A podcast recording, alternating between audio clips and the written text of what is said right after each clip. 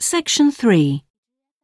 You will hear two students discussing a geography presentation they're going to give. First, you have some time to look at questions 21 to 26.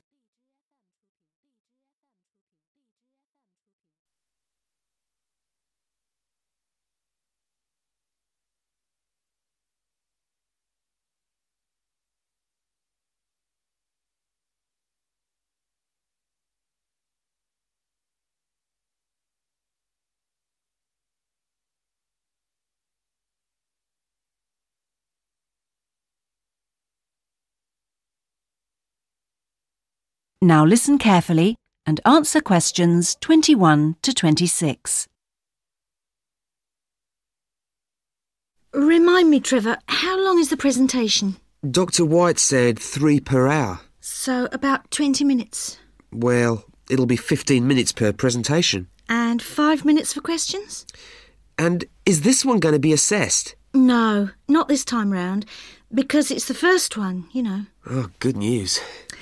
Well, Trevor, what are we going to include? Well, do you think we ought to give some historical background? Oh, no, definitely not. We won't have time. Okay.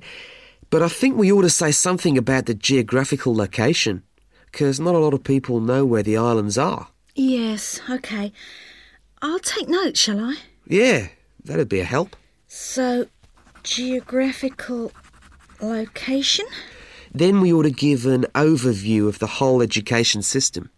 Shouldn't we say something about the economy?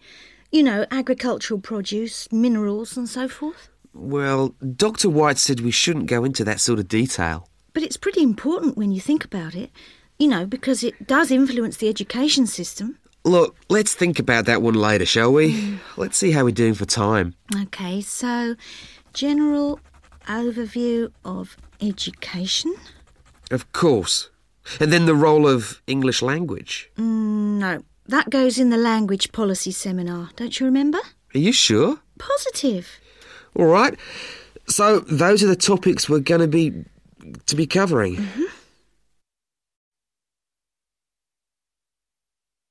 Before you hear the rest of the discussion, you have some time to look at questions 27 to 30.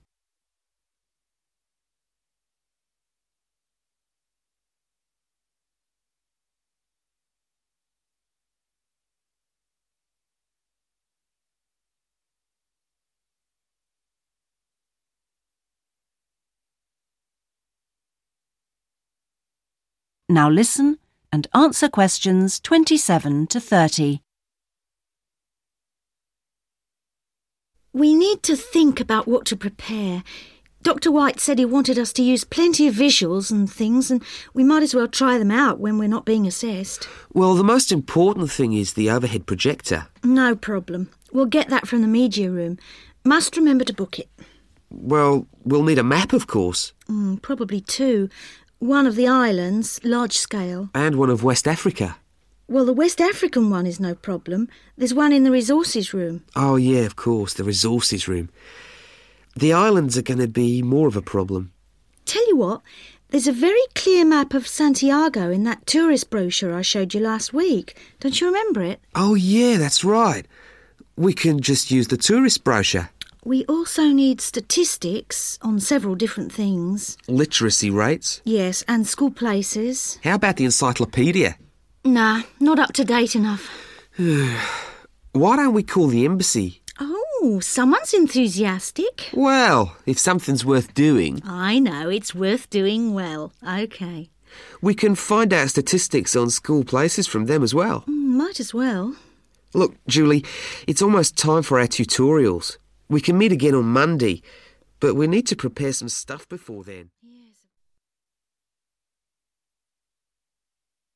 That is the end of section 3. You now have half a minute to check your answers.